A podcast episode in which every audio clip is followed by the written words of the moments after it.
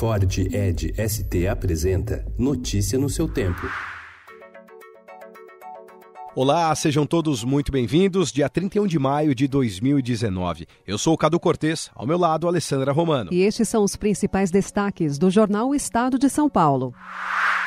PIB do país cai 0,2% no primeiro trimestre e confirma previsões sobre estagnação da economia. O governo estuda medidas para dar fôlego ao consumo, entre elas a liberação de recursos das contas inativas do FGTS, com potencial para injetar 22 bilhões de reais na economia.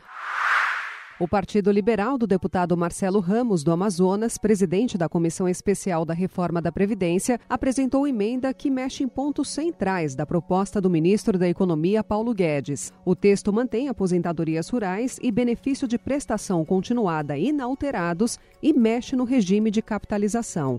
A emenda foi endossada por 180 deputados. Caso o texto seja aprovado, a economia do governo em uma década cairia de 1,2 trilhão de reais para cerca de 700 bilhões de reais. Manifestações contra o contingenciamento de verbas para educação ocorreram em 100 cidades de 22 estados e no Distrito Federal.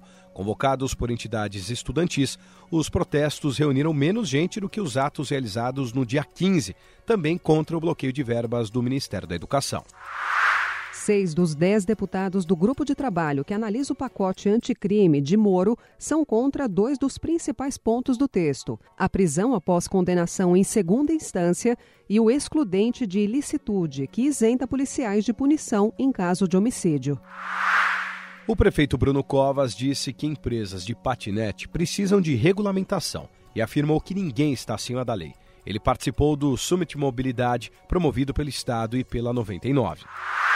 Dona da Sadia e Perdigão, a BRF negocia fusão com a Marfrig, no que pode resultar na quarta maior empresa de proteína animal do mundo. A BRF enfrenta dificuldades financeiras e de operação, enquanto a Marfrig vive momento mais tranquilo após a venda de série de ativos.